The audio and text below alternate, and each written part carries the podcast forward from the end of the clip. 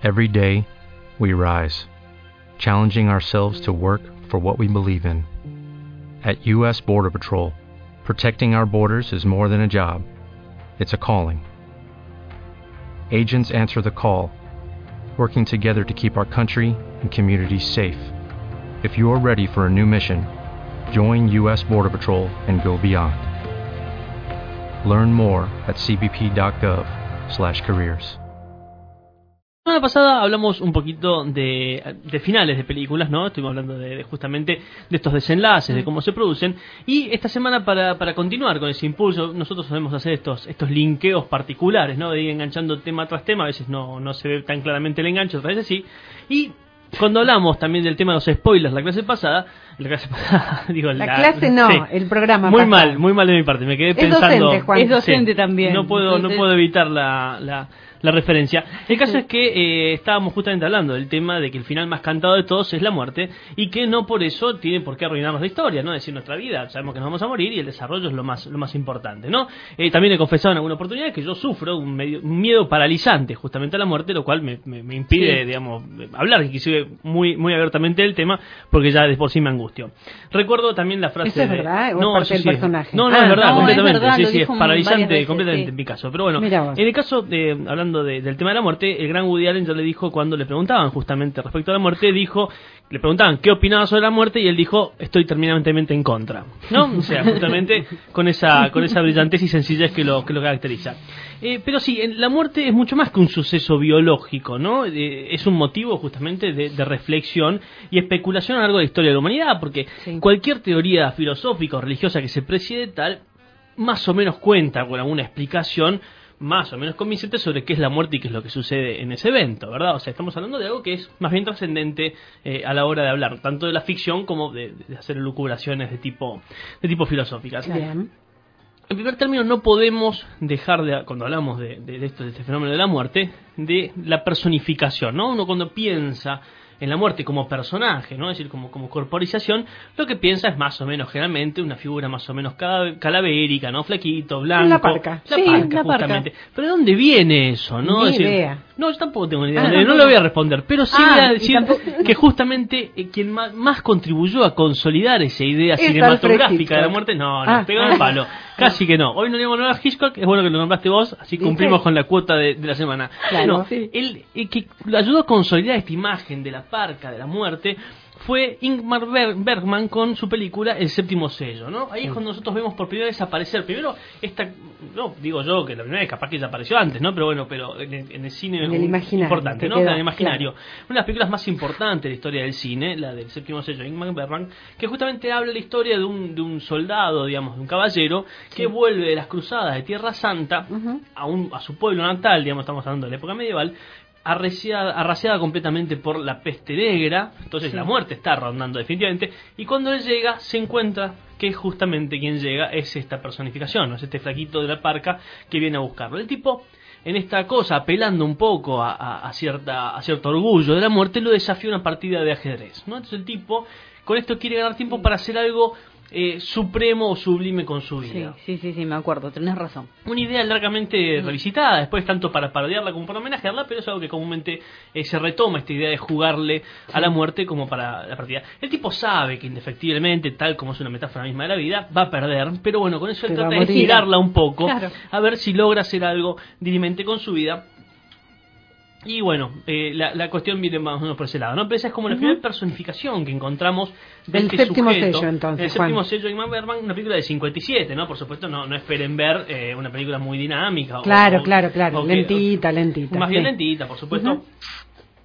Pero más o menos es, es, es, es una buena una película. No es relevante esta altura que spoilemos el final, ¿no? Porque el tipo se muere, como, como, es, como nos pasa a todos. Así que Pierde la partida. pierde la partida, pero ya sabe más o menos cómo viene la mano, porque eh, es una gran metáfora justamente de esto, ¿no? De que el, el desarrollo, eh, el desenlace eh, ineludible es ese.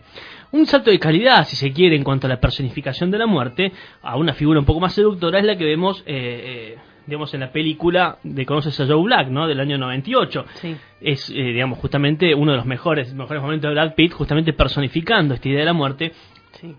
algo más alejada, por supuesto, de esta parca, este aspecto lúgubre, pues justamente tenemos Me quedo justamente con... En, sí. su, en su mejor momento, por Claro. cierto. Si me vas a llevar, llévame de vos, Brad, ¿no? Por supuesto, está Sí, bien, estamos, pero sin ninguna duda. Estamos en sintonía con eso. Claro. Eh, esta película, recordemos, Anthony Hopkins es un tipo que es un magnate de las telecomunicaciones, ¿no? Que, que está por cumplir 65 años, y en el previo a su festejo de cumpleaños empieza a escuchar una voz que le, le empieza a hablar, ¿no? Entonces el tipo, con esa, al cumplir su edad, con ese número, empieza a tener ciertas preguntas respecto de, de- de la muerte, ¿no? Es Mm. decir, si se le viene encima o no.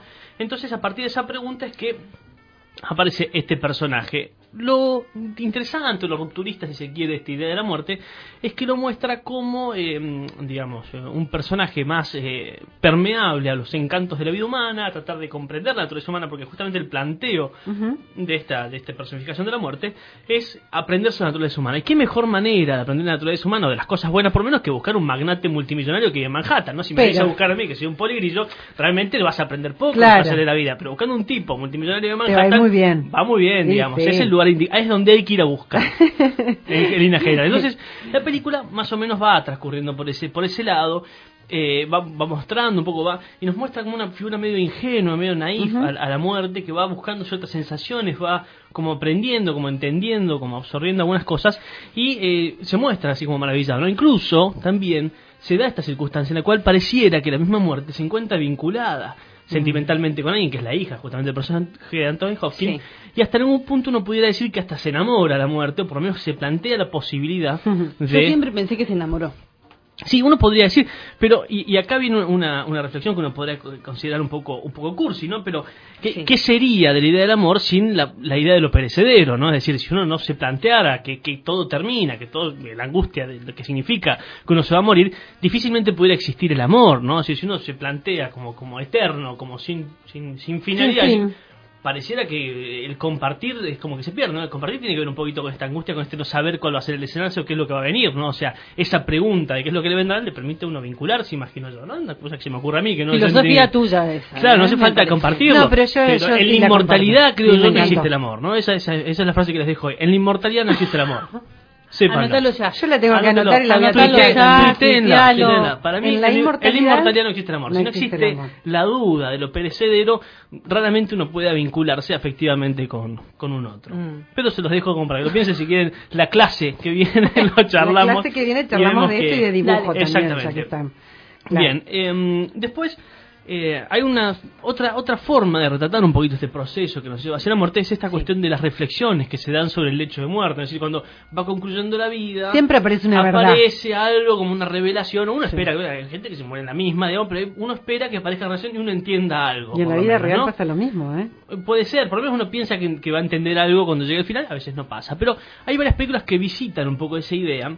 Eh, particularmente yo voy a señalar dos dentro de este término. La primera, las dos Sí. son del 2003 casualmente. Sí. La primera es Las Invasiones Bárbaras, que es una película canadiense eh, que retrata la vida de, de- de la historia de Remy, que es un, un docente universitario muy culto, por cierto, perteneciente a ciertos círculos de, de- la intelectualidad, ¿no? de un país desarrollado como es Canadá, eh, que padece un cáncer terminal y en el caso de sus días ve desfilar, digamos, frente a su lecho, si quiere, eh, a todos los que han sido sus amigos y algunos de sus parientes y particularmente desnuda un poco ciertos problemas con sus hijos, ¿no? Una que no aparece nunca, que está como, como en un viaje por alrededor del mundo, que, que, que- que la ve por una teleconferencia, así como por una especie de Skype de esa época, en el 2003, Sí. y otro hijo que sí está presente, pero con el cual no hay mucho vínculo, ¿no? Hay como una cuestión tirante constantemente. Están también como su, su exmujer, examantes, digamos, hay toda una mezcla. Eh, es muy buena, la, la película tiene muchas meditaciones eh, sobre filosofía, historia, sobre política. Son parte de una generación de los 60 que han visto ciertos ideales que se han ido diluyendo, que se han ido cayendo. Entonces hay, hay cuestiones muy, muy lúcidas, muy ácidas también en, en esas reflexiones. Y eh, una profunda reflexión sobre lo que es el ciclo de la vida y el inevitable desenlace, por cierto. ¿no? La verdad que el final es muy emotivo, sin golpes bajos, es, es muy linda película, está para verla en Netflix, eh, recomiendo, Sí. recomiendo hacerlo. Y la verdad es que se, se te pianta un lagrimón un poco al final cuando, cuando el tipo está logrando encontrarle cierta, cierta vuelta. Si bien no hay una gran reflexión que uno diga, bueno, acá está el sentido de la vida, pero uno ve ese recorrido y esta forma en que el tipo va buscando terminar sus días rodeado de más o menos sus afectos y revisitando un poco lo que fue su, su existencia. ¿Cómo es la, cómo se llama la Se película? llama Las Invasiones Bárbaras. Bien, Sí, perfecto. película canadiense 2003 está, está en Netflix para verla, eh, muy recomendable. La segunda película que, que recorre un camino Sí. muy parecido, que es El Gran Pez, que es una película de 2003, Eh, en alguna ocasión eh, Hablamos, hemos hablado de esta hablamos película, por esto. supuesto, por otros motivos. Eh, me parece a mí en lo personal que es de lo mejor que, que ha hecho Tim Burton, o por lo menos de lo único rescatable que uno puede decir de Tim Burton en general, porque, eh, digamos, un tipo muy propenso a, ¿cómo es esto? a la grandilocuencia, ¿no? Esa cosa, eh, desde lo visual, de- demasiado remanido y, y- y la desmesura, y. Johnny Depp y todo, digamos, esta película no tiene ninguna de esas cosas. Ah, O- bueno, o entonces poquito, o nos puede gustar un dosis. poco más, Poca claro. dosis de desmesura, ninguna dosis de Johnny Depp, lo cual Bien. por lo menos le da como un poquito más de, de algo particular a la película, no porque Johnny Depp no, no, no, no sea un actor rescatable, ¿no? sino porque por ahí la fijación de, de Tim Burton nos parece un poquito Sí, es redundante. llamativa. Sí. bueno, llamativa ya es una deja, deja entre otras cosas. Bueno, es Pero, llamativo. eh, Esta película también. que dijiste... eh, El Gran Pez. Sí, El Gran Sí. Pez. Bien. Eh, en el Gran Pez también hay una- un, un hombre en lecho de muerte, también una relación tirante con un hijo. Yo también he dicho en alguna ocasión que, que es una película que logra generar mucho eh, mucho impacto en ciertas formas de la masculinidad. Creo que muchos hombres lloran viendo el Gran Pez y es una cosa que, que he visto en varios, digamos, que alguna lágrima se pianta porque hace una profunda reflexión sobre la masculinidad, sobre el vínculo padre-hijo, porque hay un padre que es medio mitómano, que cuenta historias, que cuenta Mm. cosas que son poco, digamos, Poco poco creíbles. creíbles. Sí. Y, y en algún punto marca una dualidad ¿no? Eh, que, que uno podría encontrar habitualmente entre lo, lo convencional, digamos, lo, lo, lo llana que es su vida en familia, con su pareja y con, y con su hijo, y lo que es la vida llena de aventuras que tiene fuera de su casa. ¿no? Es por supuesto caricaturizado porque él eh, muestra... Así lo cuenta. Así lo cuenta, pero Mm. cuenta todas aventuras y cosas fantásticas que suceden en sus viajes, que realiza, fíjate que se pira a la casa y no vuelve más, y que, que es justamente ese, ese reclamo de abandono que le hace el hijo cuando, cuando tiene, que, que- que cuando vuelve encima cuenta estas historias que son disparatadas, que al principio le parecen muy llamativas, pero después le parecen disparatadas, y la película hace un giro que permite sobre el final haber cierto atisbo de comprensión del hijo a ese padre que le ha tocado. Que era un como- egoísta, como claro, básicamente. Claro,